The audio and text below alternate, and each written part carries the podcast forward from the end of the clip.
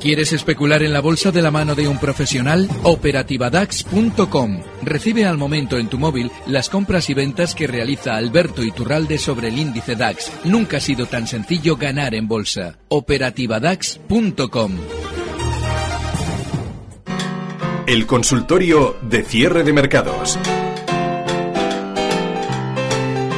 Consultorio en el que hoy me acompañan Rodrigo García de XTV. Hola Rodrigo, ¿qué tal? Muy buenas tardes. Muy buenas tardes. Vaya cómo ha empezado la semanita, ¿no? Pues bastante fiesta, la verdad. Hay un catalizador sin ninguna duda que viene de, de, Grecia con el bueno su, el ministro de Finanzas, sin duda el, el, político del momento, acaparando todos los micrófonos de, de Europa. Y bueno, desde luego, eh, bastante interesante está la situación ahora mismo. Saludo también a Alberto Iturralde, es analista técnico independiente, colabora en díasdebolsa.com. Hola Alberto, ¿qué tal? Muy buenas tardes. Muy buenas tardes. Eh, vaya oportunidad que ha visto Obama para conseguir que Grecia, que culturalmente está muy cerca de Rusia por aquello de la religión, se acerque más al bloque occidental que al que le corresponde por cultura, que es un poquito más estratégicamente Rusia. Ahora mismo allí ha, habido una rueda conjunta entre Barack Obama y Angela Merkel, un poco para preparar la cumbre del próximo miércoles en el que se va a tratar la crisis de Ucrania. Ese es el, prácticamente el único punto en la agenda del día. Enseguida Paul Mielgo nos va a contar cuáles han sido las conclusiones de esa minicumbre. La verdad es que tenemos trabajo aquí encima de la mesa. Tenemos eh, esta minicumbre Obama-Merkel. También estamos pendientes del precio de salida de AENA.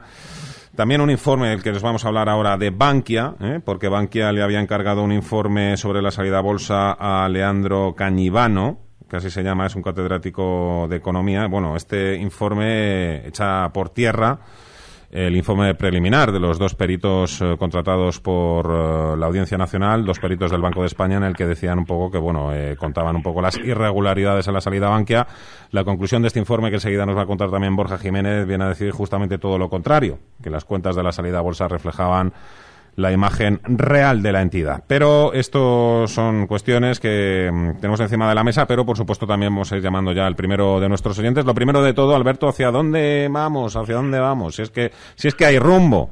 Sí, hay rumbo y, ese rumbo seguramente va a ser hacia abajo porque fíjate, esas dos últimas semanas, con aquello de las inyecciones del Banco Central Europeo en activos, compra de activos, todo, todo aquello que nos venían tan maravilloso, pues lógicamente se ha aprovechado para repartir títulos entre los pequeños inversores y ya estamos viendo las consecuencias de ese reparto masivo. No solamente el DAX, que había sido de los más fuertes, ya está recortando, sino que el IBEX, que bueno, ni siquiera había marcado nuevos máximos, pues bueno, ya lo está haciendo y seguramente con un objetivo bajista, en nuestro caso, en la zona eh, 10.150. No es que esté muy lejos, pero es que estamos tan laterales que esos son los niveles que de manera inmediata podemos ver. Bien, lo importante es eh, darse cuenta de que si están funcionando, dándonos las buenas noticias cuando sube, cuando ya ha subido la bolsa, lo normal es que una vez que tengamos ese recorte, vuelvan de nuevo las dudas a la economía y seguramente vuelvan a darnos una oportunidad de reentrar compradores en el mercado.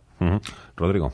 Sí, bueno, un poco en la línea que comentaba Alberto. Hay que valorar, eh, creo que en su justa medida, donde estamos. Hay un catalizador de fondo brutal, que en este caso es Grecia, que, eh, pues bueno, no, no, deja absolutamente a nadie indiferente. Lo que tenemos que tener claro, aparte del desastre total de la bolsa griega, es un poco cómo está funcionando su mercado de renta fija. Y hoy, la verdad, es que ha sido una auténtica escabechina. Lo que ha ocurrido es que eh, se han disparado todos sus valores de renta fija, eh, todas las rentabilidades de renta fija y las de corto plazo en mucha mayor medida que las de, las de largo plazo. Esto ocurre en países que, bueno, desde luego no son ningún ejemplo de, de gestión ni nada parecido.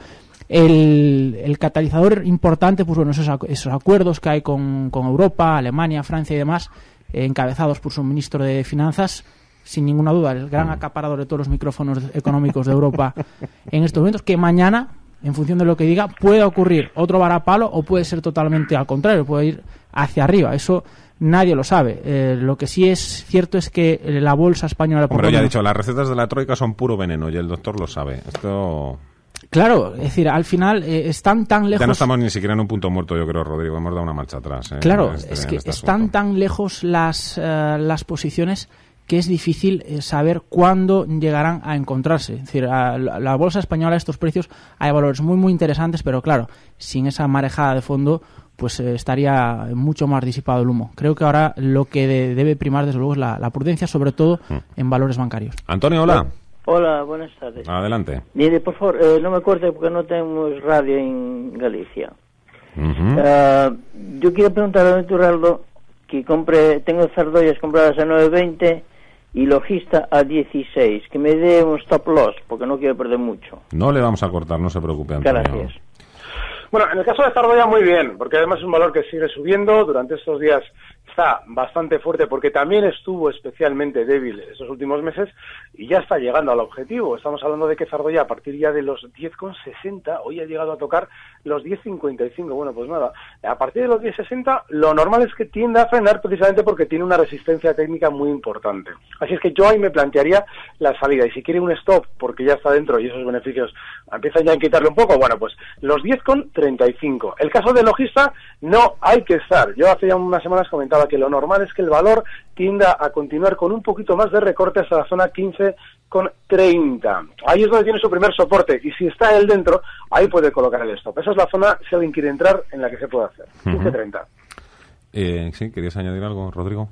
No, bueno, un poco la línea que comentaba Alberto. Zardoya Otis, momento de salida clarísimo después de cumplir el objetivo de doble suelo que, que tenía. Momento ya para no estar. Y bueno, Logista es un valor, desde luego, que no acompaña su, su volumen y su poca liquidez hace que sea uno de esos valores que nos planteemos, eh, desde luego, a observar desde la, desde, la, desde la barrera. Nada más que añadir en ese sentido a estos dos valores.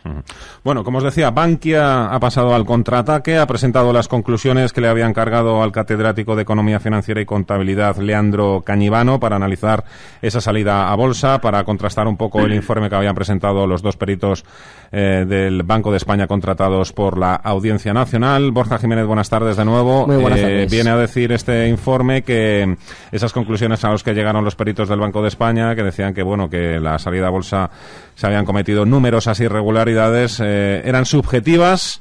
No estaban basadas en datos empíricos adecuadamente contrastados. Vamos, esto es un contrainforme en toda regla. En toda regla, Fernando. Además, en el informe en el que ha tenido acceso cierre de mercados, elaborado por el catedrático de Economía Financiera y Contabilidad, Leandro Cañivano, a petición de la propia Bankia, señala que las conclusiones de los peritos del Banco de España eran subjetivas. El motivo que dicen no estaban basadas en datos empíricos, es decir, que no estaban a su parecer adecuadamente contrastados. De este modo, el informe es muy claro. Según Leandro Cañivano, las cuentas que sirvieron para la salida a bolsa de Bankia expresaban la imagen fiel del patrimonio, la situación financiera y los resultados del ejercicio. En este documento, que se ha entregado hoy al instructor del caso Bankia, Fernando Andreu, se recuerda también que la Comisión Nacional del Mercado de Valores, la CNMV, consideró suficiente la información contable aportada por Bankia para su debut bursátil.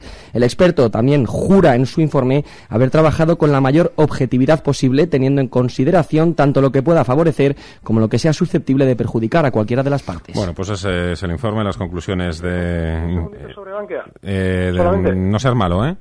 O muy Eh, malo. voy- voy a ser sincero, yo os voy Venga. a explicar.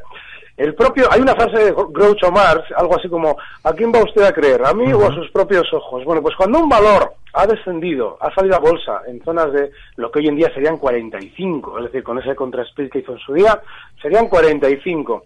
Y ahora cotiza en 1,17, pues lo que quiere decir básicamente es que la salida a bolsa supuso una maniobra masiva de venta de títulos por parte de quienes estaban sacando el título a bolsa.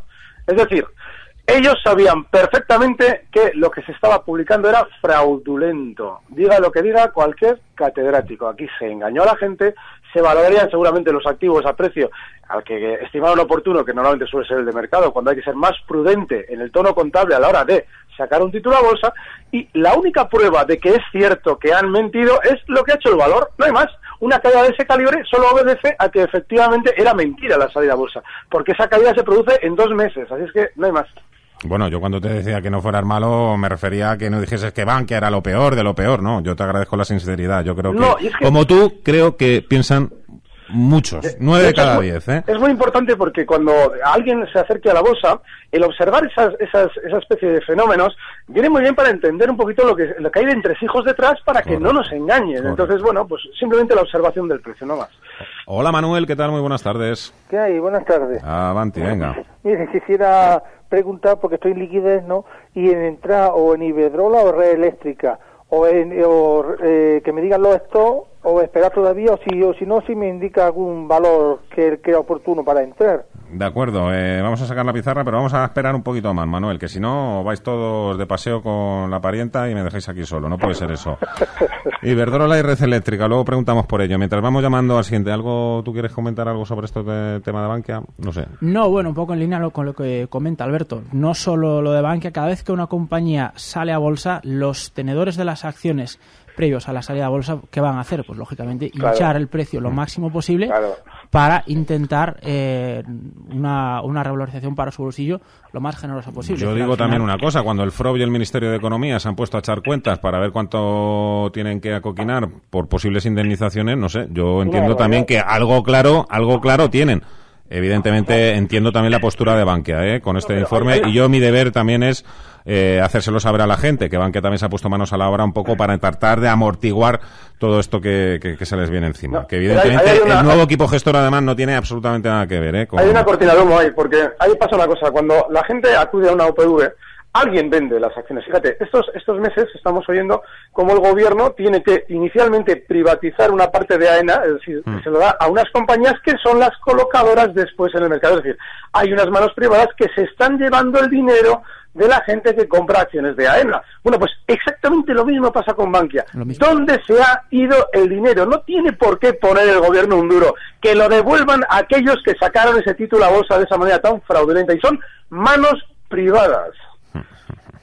Hola Pepe, Hola, buenas tardes. buenas tardes.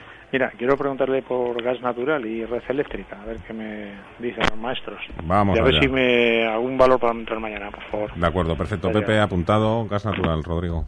Pues gas natural dentro del sector de las commodities, que es uno de nuestros favoritos, se encuentra ahí pivotando alrededor de la zona de los dos, de los 20,24. Es quizás el menos eh, interesante de todo el de todo el sector. Tiene unos niveles aquí alrededor del cual pues lleva muchísimo tiempo, prácticamente toda la segunda mitad del 2014 eh, pivotando. Creo que lo normal, la pérdida de estos soportes, como vengan unos días mal dados, muy probablemente los veremos, la pérdida de estos soportes haría ver a la acción en la zona de los 18.90. Además, vemos aquí que, bueno, desde los máximos de septiembre y demás, pues eh, ha sido evidente, ¿no? Un poco esa estructura de máximos eh, decrecientes en todo momento. Vamos a ver cómo se desarrollan las siguientes jornadas, pero bueno, la pérdida de estos niveles tan importantes en los que ha cerrado hoy podía, podría eh, traer caídas de entre un 5 y un 6% al valor. Red eléctrica, Alberto. Bueno, Red Eléctrica también tiene una situación muy similar, la que comenta Rodrigo, porque estamos hablando de que en el caso de Red Eléctrica, los cierres, al ser en la zona de mínimos, lo normal es que tienda a continuar durante unas sesiones más, probablemente hasta la zona, en principio, 70, en el caso de Red Eléctrica estamos hablando de un 2-3%, pero, eh, ojo, a la hora de entrar aquí quizás debamos esperar esa, esa caída global que, que aparenta hacer seguramente el IBEX, o que por lo menos está apuntando, y una vez que hayamos visto esos recortes del 2-3% en estos valores, ahí sí tendremos la oportunidad de ver si frenan las caídas y entrar y podremos entrar compradores. Pero todavía no es el momento, nos quedan unas sesiones todavía para poder ver rebotes. Apuntado. Hola, Joaquín. Hola, buenas tardes. Buenas tardes. Eh, mira, eh, estoy en liquidez, me han recibido el contrato laboral y, y quería eh, tomar posiciones. En- había pensado en tomar posiciones en SAFIR y, y en, en Enagas o en Mafre, en, en- dos de estos tres. No sé a qué, qué les parece a los analistas y espero o, o están para tomar posiciones. Muchas gracias. Perfecto, muchísimas gracias, Joaquín. ¿Te gustan estas tres para la lista, Alberto? Sacir, Enagar, Manfres. No, de hecho, el problema que hay es que ahora mismo, si, si tiene usted algo de líquido, pues está muy bien. Eh, el problema es que quizás sea el momento de esperar un poquito. Es decir, igual nos vendrá bien esperar hasta el lunes que viene, en el que si hemos visto esos recortes, podremos ver esas oportunidades. SACIR tiene un problema, y es que durante estos días ya se está alcanzando una zona de resistencia clave, los 370, todo un campo de minas en la subida. Así es que, ojo, porque está complicado. Mafre, que había superado, ya ha superado una zona clave, que son los 295, pues ya parece de nuevo querer estar un poquito tentándola a la baja. Así es que, si entramos en Mafre, el stop tiene que estar inexcusablemente en los 2,90. Felipe, hola. Hola, buenas tardes. Muy buenas tardes. Mire, quería preguntar por Mafre, pero como ya, ya lo estoy oyendo, ahora me quisieran decir, por favor, resistencias de- para poder entrar en CaixaBank, soportes y resistencias. Mm. Los bancos, Sí, sí, CaixaBank. ¿le tienta? Sí, sí, me tienta mucho. ¿Por qué, Felipe? Porque compré a, a 3.72 y he vendido a 3.95 CaixaBank y, y en dos días he hecho un poco caja. Esté, esté muy atento a lo que le va a contar Alberto, ¿eh? Muchísimas gracias. Muchísimas gracias. A ver, el colmillo, el colmillo. Sí.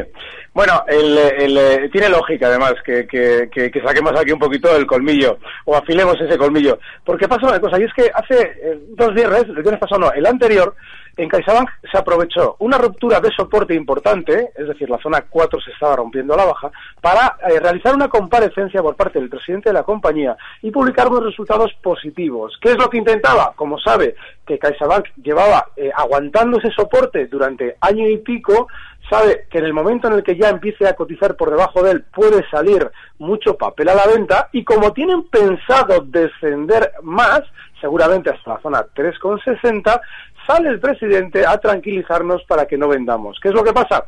Que en los rebotes que ha hecho durante estos días, bueno, la venta de nuestro cliente ha sido fenomenal. Esa zona 395, que es de nuevo esa zona de resistencia que en su día fue soporte, bueno, pues lo que nos indica es que una vez que ha frenado las subidas, ese rebote que él ha aprovechado, continúe el valor a la baja a estas zonas de 360, que es donde yo la esperaría para intentar algo, algún tipo de escaramuza compradora, pero solo en esa zona 360. Rodrigo, eh, habías dicho que los bancos de momento ni tocarlos, ¿cómo le ha parecido?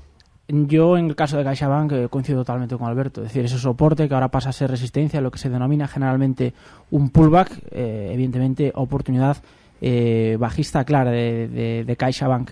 En el caso de los bancos en general, sí que hay bancos interesantes para tomar posiciones a largo plazo, o habría en caso de que el escenario fuese un poco más claro, sobre todo Santander y Bankinter, que desde mi punto de vista son los más interesantes. No son malos precios a los que están ahora mismo estas dos compañías.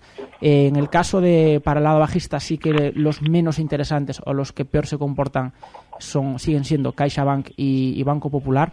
Pero, eh, desde luego, mm, todo esto hay que matizarlo porque hay detrás un escenario de nubarrones con Grecia de fondo muy, muy importante. Hola, Mario. Hola, buenas tardes. Adelante. Mira, compré eh, Colonial semana pasada a 0.63. ¿Qué tal he hecho? No sé. ¿Cuál, perdona, Mario? Colonial, Ah, inmobiliaria bien. Colonial. Bien. Sí, Colonial. Y si, tiene- si tiene unos segundos sobre para entrar en Gamesa. Vale, perfecto. Gracias, ¿Algo? gracias. Gracias, Mario. Bueno, el caso de, de Colonial tiene un problema. Eh, el- la zona 063 es resistencia. Y de hecho, si él abre el gráfico, verá que en junio y en mayo de este último año 2014 ha frenado dos subidas justo ahí. Claro, ahora al recortar se encuentra ya inmediatamente en una zona de soporte. Es decir, los 060 son un soporte. Vale, pues ahí le podemos colocar el stop. Eh, un poquito por debajo. Lo vamos a dejar en los 0,593, que es técnicamente el más preciso. Pero no mucho más, porque si tiene que seguir lateral o recortar, lo va a hacer y lo va a hacer seguramente hasta zonas de 0,50. Así es que esa zona ya es muy peligrosa. Rodrigo. Sí, bueno, un poco eh, aquí en este caso, en vez de, en vez de ser un pullback, es un, un throwback. Puede ser un buen momento para, para intentar comprar. Evidentemente, el stop no debe estar muy alejado, porque en caso de pérdida de esta zona de los 59 céntimos, incluso podríamos ser un poco más generosos si estamos dispuestos a arriesgar un poquito más, pero desde luego lo que no vamos a hacer es eh, dejar caer la posición hasta mínimos, ni mucho más allá, eh, más abajo de la zona de los eh, 0,58. Por lo demás, bueno, Colonial un- sigue formando parte de un sector realmente decepcionante, el de las inmobiliarias. Os contaba que estábamos muy pendientes de la reunión que han mantenido hoy Angela Merkel y Barack Obama. También estamos pendientes del precio definitivo de salida de AENA. Ya sabéis que el gobierno tiene que tomar una decisión esta misma tarde sobre el precio de salida. eh, una reunión en la que están ahora mismo reunidos. Eh, me chivan por aquí que los bancos asesores, Goldman Sachs, eh, Morgan Stanley, Bank of America, Santander y BBVA mía, recomiendan, recomiendan al gobierno que fije el precio en la, en, en la horquilla, en la orientación más alta de la horquilla. Claro, o sea, claro, 58. Vale, 58. y ahora, y ahora hay un dato. Nadie se pregunta por qué Ferrovial y Corporación Alba, que se han quejado de que andaban un poquito fuera del negocio, han dicho que no van a entrar compradores en eh, AENA una vez que salga al mercado. Se saben perfectamente lo que se está eh, cocinando en AENA. Y en AENA todo lo que apinta es caídas. Y por eso han- se han vengado. Ferrovial ahí se, se ha hecho una vendetta en toda regla. Ha dicho, no me vais a dejar entrar, no hay problema. Yo ya digo públicamente que no voy a entrar. Claro, ¿por qué lo dice? porque sabe que va a salir, es decir, porque sabe que, que va, que, que, lógicamente el precio va a caer y sobre todo lógicamente por esa especie de venganza para chivarse de lo que va a hacer el valor, es decir, como creo que va a caer, eso es lo que no nos dicen, pero es lo que piensan, digo que no voy a entrar. Emocionante, emocionante de la reunión eh, Merkel-Obama, Paul Mielgo, que destacamos. Eh, bueno, pues agotar la vía diplomática, sí, sí, sí, ¿no? las palabras de siempre. Bueno, en lo que sí están uh, totalmente de acuerdo es en mantener las sanciones, sanciones a, a, Rusia, en mantener esa presión. Eh, es el último intento por pacificar Ucrania. Eh, se está jugando también esa baza en Washington y bueno, pues Merkel ha llegado a Estados Unidos eh, tras asistir en eh, Múnich a la conferencia de seguridad, eh, donde se puso de manifiesto el desacuerdo sobre la militarización mm. de las tropas ucranianas para enfrentarse a los rebeldes prorrusos. Estados Unidos parece que defiende esta postura, no así Merkel, que ha insistido en que no hay ninguna solución militar a este conflicto. Escuchemos a lo que ha dicho el presidente Obama.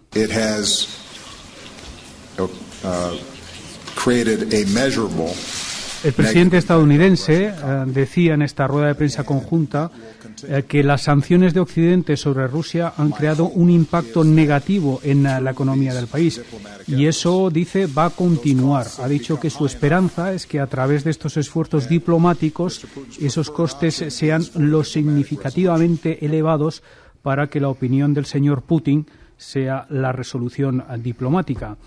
En cuanto a... La jefa, ¿qué ha dicho la sí, jefa? Pues la Merkel ha dicho que... Eh, vamos a escucharla. Dice, independientemente de lo que decidamos, eh, la alianza entre Estados Unidos y Europa seguirá existiendo, seguirá sólida, incluso aunque en ciertos asuntos no siempre estemos eh, de acuerdo. Aquí hacía referencia a la canciller germana a lo que mencionábamos antes, ¿no? la militarización del conflicto y Merkel insiste en que no ve ninguna solución militar al conflicto en el, en el este de Ucrania. Bueno, pues agotar la vía diplomática. De momento la Unión Europea también retrasa nuevas sanciones a Rusia para permitir un diálogo que siga fluyendo y evitar que... Hay, que... recordar que el miércoles es la reunión esta cuatripartita entre Alemania, Francia, Rusia y Ucrania.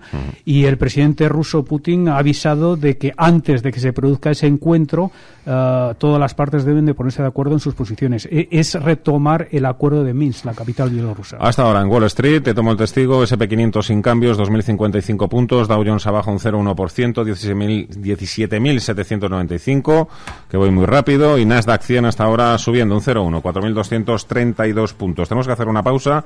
Aprovechamos y así sabemos lo que nos cuenta en la agenda Javier García de Viani.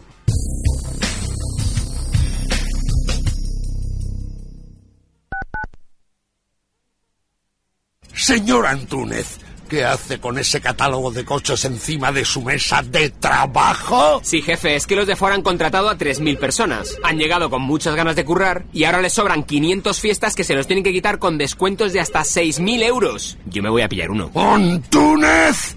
Póngase a trabajar o pille su currículum y mándeselo a Ford. Ojalá. Red Ford de la Comunidad de Madrid. ¿Necesita recabar pruebas e información para tomar una decisión empresarial o personal? En Grupo Agency Wall le ayudamos. Somos expertos en investigaciones complejas a nivel mundial. 22 años avalan nuestra experiencia. Despacho en pleno centro de Madrid. 91 128 0838 o agencywall.org. Licencia del Ministerio del Interior número 654. En Radio Intereconomía, las claves de mañana. Y mañana es martes 10 de febrero, desde primera hora atentos al IPC en China, para más tarde nos esperan datos de producción industrial en Francia, Italia y Reino Unido, en Estados Unidos, inventarios mayoristas, pocas referencias macro en España. Hablan pesos pesados del FMI, su economista jefe Olivier Blanchard, sobre retos de la economía mundial y del BCE, su también economista jefe Peter Pratt, sobre estabilidad financiera y políticas económicas. Y la Agencia Internacional de la Energía presenta su boletín mensual para el mercado del petróleo. En el capítulo empresarial nos esperan las cuentas de, entre otras compañías, Coca-Cola, VS, Intesa San Paulo y la alemana de distribución Metro. En Intereconomía, cierre de mercados. A la mesa. En la mesa sucede todo, la gente se enamora, rompe relaciones. Pero yo te advierto una cosa, si yo estoy comiendo bien, me pueden decir hasta fea y no me entero. Los domingos de 12 a 1 de la tarde en Radio Intereconomía. No te lo puedes perder. Escucha Radio Intereconomía. Te mostramos la economía en estado puro.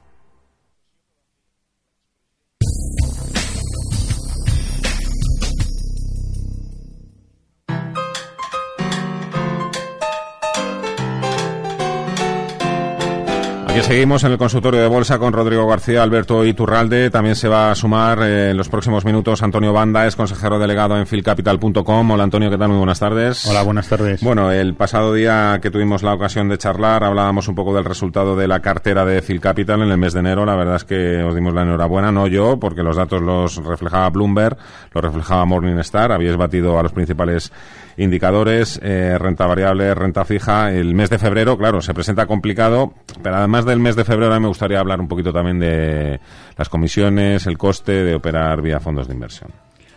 Bueno, eh, la CNMV sacó una nota hace dos semanas diciendo que en España no bajan los precios de los fondos como consecuencia de que los tres grandes bancos lo tienen sostenido. Y esa es la realidad. Y eh, fundamentalmente lo que pasa es que cuando no bajan las comisiones, las rentabilidades son menores, porque en los fondos de inversión van directas. Una, una comisión más baja implica una rentabilidad más alta para el partícipe. Entonces, es preocupante que, sobre todo, los partícipes no vean el coste que tiene un fondo. ¿no? O sea, eh, el gran problema que tenemos es que no es transparente cuánto le cuesta un fondo a un partícipe. ¿Hasta cuántas comisiones podemos pagar? Custodia, Hay- apertura. eh, Hay suscripción, reembolso, que son, ah, si quiere, la, el- la entidad financiera cobrarlas. Y luego, dentro del fondo, tenemos comisión de gestión, comisión de depósito y comisión de distribución en algunos casos. O sea que eso, aunque parece que eh, está capado en el caso de, de los fondos de inversión hasta en un 2%, eh, lo que ocurre después es que hay una serie de comisiones oscuras, como son la auditoría del fondo, las propias comisiones de intermediación dentro del fondo, que si tú haces operaciones en bolsa, esas operaciones tienen un coste. El coste puede ser mayor, o menor en función con quién operes. Y eso está en manos de la gestora. Si la gestora hace las operaciones con su propio banco, pues esas, comi- esas comisiones pueden ser más altas. Pero lo mismo para la divisa, lo mismo para los bonos. O sea, aquí hay una, una cosa ahora que se llama eh, gastos generales, que es una comisión obligatoria que tienen que presentar todos los fondos eh, trimestralmente dentro de su informe KIT, que es una cosa que presentan en la Comisión Nacional del Mercado de Valores, y te informa claramente de cuántos son esos costes generales. Y esos costes generales no tienen un, un máximo. Hemos visto en el caso de algún fondo español que tiene unos costes generales del 10%. Y o sea, eso es tremendo, vamos. va contra la rentabilidad del partícipe. Entonces, claro, lo que, lo que de verdad necesitamos, y es algo que hacemos en Phil Capital, nosotros cuando los clientes entran en nuestra página web, tienen la oportunidad de meter todos sus fondos y ver cuánto les cuesta con esos gastos generales. Y vas a ver cuando haces ese número para lo, eh, ponemos a 20 años y muchas veces es superior el coste de las comisiones Que la rentabilidad que la- esperada en un año. que la inversión ejemplo. Claro, claro, por eso, a eso voy. que la inversión. O sea, que si tú lo llevas a 20 años te das cuenta Mm. que te cuesta más la gestión que el dinero que has puesto. Eso tiene que cambiar y eso tiene que cambiar a costa de decir que hay una serie de fondos que tienen que bajar sus costes generales. Bueno, pues herramienta práctica, filcapital.com, con las comisiones. A veces siempre tenemos miedo de preguntarle a la persona que tenemos delante que nos está vendiendo el producto cuáles son las comisiones que nos van a cobrar. En cambio, cuando vamos al taller mecánico, vamos a comprarnos una casa, preguntamos por todo, las cañerías, la instalación eléctrica. Bueno, pues con los fondos de inversión y los productos del ahorro habría que hacer lo mismo. Antonio Banda, consejero El, gran- delegado. el gran problema que hay en fondo de inversión es que tú vas a la entidad financiera y el que te está hablando del fondo no sabe las comisiones que tiene. Por eso y digo ese que para eso estáis vosotros. Eso para es, eso nos estáis vamos a vosotros. informar. eso es. Filcapital.com. Antonio Banda, muchísimas gracias y hasta el próximo jueves. gracias. Seguimos en el consultorio con Alberto Iturralde, Rodrigo García, nos escucha también al otro lado del teléfono. Javier, hola. Hola, buenas tardes. Quería com- comentar a los analistas, eh, quería entrar en Sabadell, eh, Telefónica y, o Resol, en cualquiera de los tres, y que me diesen suelos y resistencias de los tres eh, valores. Muchísimas gracias. Gracias, Alberto. Bueno, el caso de Sabadell está súper lateral estos, estos últimos meses, dos, tres meses, y claro, eh, a la hora de movernos dentro de un movimiento lateral, mejor esperamos a la zona de soporte. Está, hoy cierra el Sabadell en los 2,18 y el soporte está en 2 euros redondos. Así es que yo antes de entrar en este precio esperaría a esa zona y lógicamente justo ya prácticamente el stop ahí. De los tres valores que citaba, tendría especialmente cuidado con Repsol. Yo estas, estas semanas os vengo comentando qué es lo que más probablemente iban a hacer desde la compañía, que era inicialmente llegar a una zona como 16.50 por encima de la cual había mucha gente enganchada. No la iban a superar lógicamente porque esa gente vendería con cierto beneficio. Vale, y en el momento en el que llegaran a esos 16.50 veríamos al petróleo rebotar para que lógicamente pues se pudiera redondear el negocio de todas las petroleras mundiales que han rebotado durante estas semanas. Así es que mucho ojo, porque si efectivamente se iba a cumplir ese escenario, la siguiente conclusión es que una vez que ya se haya producido el rebote del petróleo, Repsol haya hecho su gran negocio vendiendo en 16.50 lo que compró en 14,25 hace un mes, y lógicamente a partir de ahí solo se redondea si recortan. No hay que ser en Telefónica, Rodrigo. Me gusta mucho, me gusta mucho Telefónica. Me ha gustado mucho el rebote que ha hecho en la zona de los 12,81, cerrando el hueco de ese, esos días tan ajetreados, de esas eh, operaciones o, tentativas de, operaciones corporativas.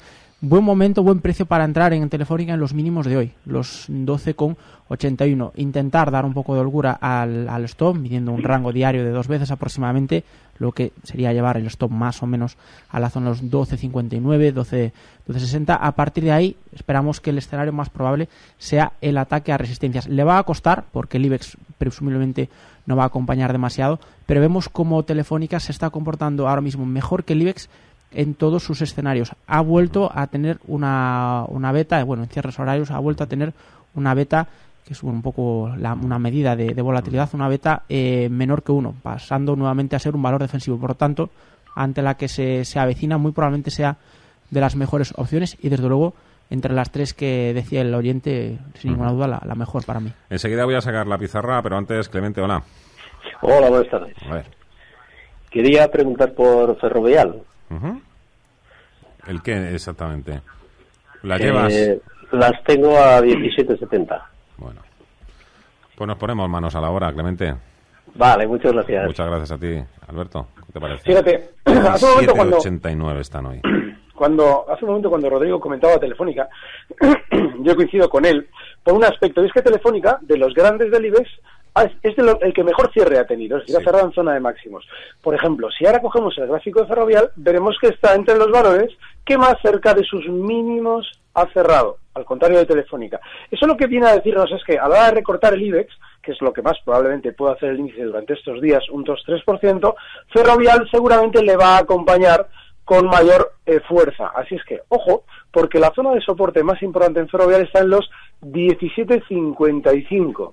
A partir de ahí yo ya aplicaría un stop porque hay que entender que Ferrovial el último empujón alcista lo realiza desde los 16 con 70 y no nos debe extrañar que quiera hacer un pullback hasta esa zona, es decir, un retroceso hasta ahí. Así es que el último stop 17,55. Ferrovial, ¿qué te parece?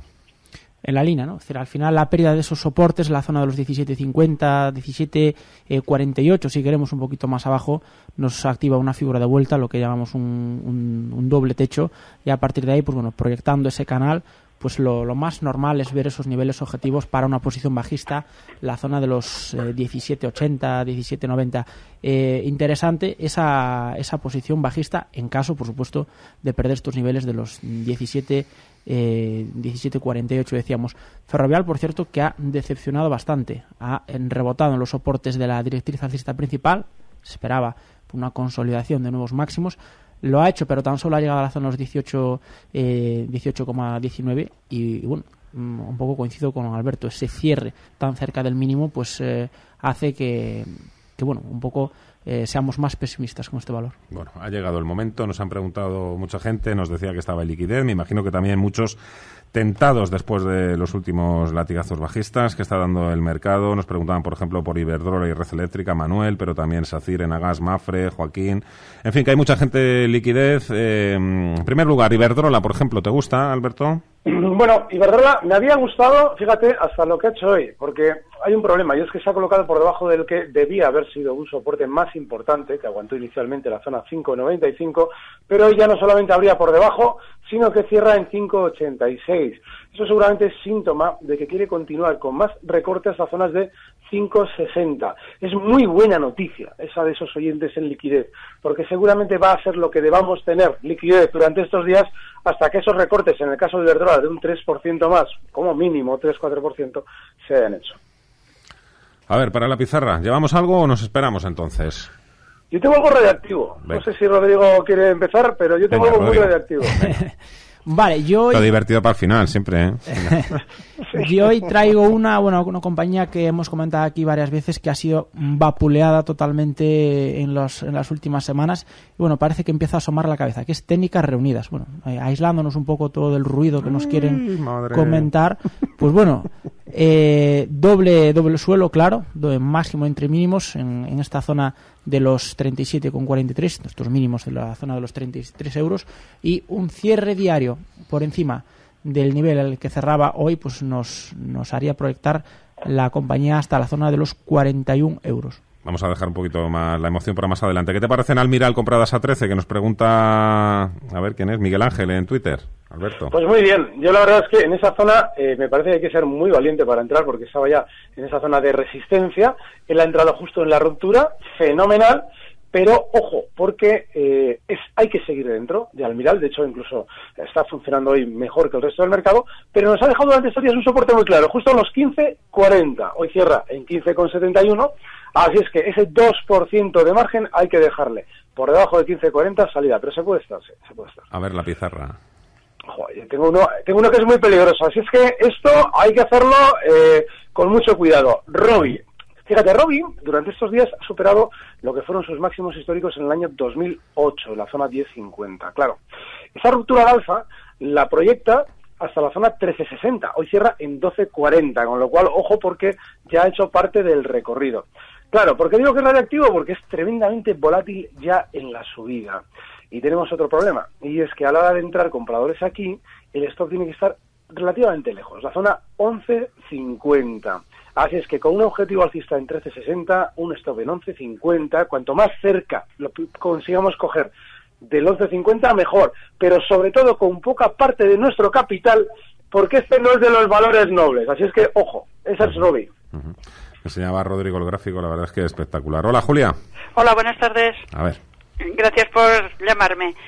Yo le quería preguntar a ver si es buen momento para comprar Grifols o IAG es que no lo sé porque a ver después lo que recomiendan también, pero... De acuerdo, vamos con ello. Gracias. Rodrigo. A mí, eh, Grifols eh, me gusta, me gusta bastante. Me ha gustado un poco este, esta corrección hasta niveles de 35.96, que es el cierre de hoy. Este, estas, estos soportes que ahora, estas resistencias que ahora actúan como, como soportes, y puede ser un buen momento para entrar. Lo que hay que tener claro es que este último impulso tiene un nivel muy importante en esta zona de los 34.92, estas eh, 34.80 incluso podríamos decir, la pérdida de estos niveles eh, nos invitarían a huir del valor. Por lo demás, para el largo plazo, un valor eh, muy, muy beneficiado por la fortaleza del dólar. Tiene bueno, prácticamente un 60% de su cifra de negocio en dólares, por lo tanto, bueno, el escenario que se nos avecina pues eh, parece que tiene todas las, las de ganar. Como decimos, desde el punto de vista técnico, el timing es hoy, hoy no, sino mañana, hoy está el mercado cerrado y eh, el stop loss es esta zona de los 34,70 aproximadamente. ¿IAG? IAG pues eh, se está comportando bastante bien últimamente. Ha caído mucho con este repunte del, del petróleo en los últimos días. No obstante, eh, si nos planteamos una entrada, tenemos que tener muy claro que dejaremos el stop loss en la zona de los 6,87, que fueron los mínimos de la semana pasada, o un poquito más abajo, la zona de los 6,80, para dejarle un, cierto eh, rango diario. Por lo demás, bueno, tenemos que, que tener muy claro que es un valor que está siendo muy, muy volátil. Hoy ha caído menos que el IBEX, es cierto, pero desde luego todo lo que sea subidas del petróleo van a perjudicar a, esta compañía aérea. Venga, apretamos un poquito y nos da tiempo al menos a una más. Julio. Hola, buenas tardes. Buenas tardes. Bueno, ya me habéis dicho IAG que las tenía 420. No sé si se sabe el, eso de que Qatar Airways iba a comprar el 10% o algo así, si se sabe a qué precio o algo. Qué horror. Si me salgo tal y como estoy o, o las mantengo. Y luego gas natural las tengo a 16 y preguntar por Enagas. De acuerdo. Perfecto, muchas gracias. Alberto, ¿qué querías decir? Voy a hacer un, pequeño apunte sobre IAG. Si AENA ha hecho o ha fijado el calendario como lo ha fijado, es decir, para ya ir durante estas sesiones, ir fijando ya el precio final de la salida a bolsa dentro de una compañía que en teoría, bueno, en teoría no, en realidad es del sector aéreo y lógicamente una compañía que sale a bolsa cuando todo lo relacionado con los aviones va de maravilla, es decir, había subido mucho, pues nos lo están diciendo muy claro, blanco y en botella, quieren caer. Es decir, IAG, si tuviera que subir más de manera inmediata, AENA había fijado seguramente las fechas para la salida a bolsa un poquito más adelante. Pero lo ha hecho ahora porque seguramente prevén y conocen que IAG va a recortar. Así es que mucho ojo y más, si todavía nos están diciendo que alguien quiere entrar, que si va a ser un valor fenomenal, hay que recordar una cosa, cuando una compañía entra dentro de otra, alguien sale. Yo no puedo comprar un 10% de una compañía si alguien no me lo vende. Con lo cual, si nos están dando la noticia, no nos dicen sale fulano, sino entra Mengano, nos están queriendo convencer de que es bueno. Así es que IAG seguramente ya esté más de capa caída que de seguir rebotando. Yo desde luego no recuerdo ahora mismo, ¿eh? pero al precio al que podría haber comprado Qatar. La verdad es que no me suena haberlo esto publicado tampoco por ningún lado. Eh, nada, no tengo tiempo para más. ¿Algo de FAES me podéis decir? ¿Soportes y resistencias? ¿Nos lo pide un oyente a través de email? ¿Algo de FAES? No sé, algo así en 30 segundillos. Eh, FAES, eh, sí. pues mira, los soportes eh, en esta zona de los 1,90 y las resistencias ahora mismo pasan a ser los máximos del viernes, la zona de los 2,08. De todas formas, el incremento tan brutal de volumen que ha tenido esta compañía, pues desde luego es para estar alerta porque es peligroso. De acuerdo. Pues Rodrigo García, de XTV. Muchísimas gracias y un fuerte abrazo. Hasta la próxima, hasta el próximo lunes. Alberto Turralde, te veo totalmente recuperado, ¿eh? Al 120%. Oye. Sí, me está cuidando estos días. Cuídate mucho también. Un fuerte abrazo, amigo, y hasta la próxima. Un fuerte abrazo. Recibe al momento las operaciones de Alberto Iturralde vía SMS en tu móvil. Operativa DAX.com.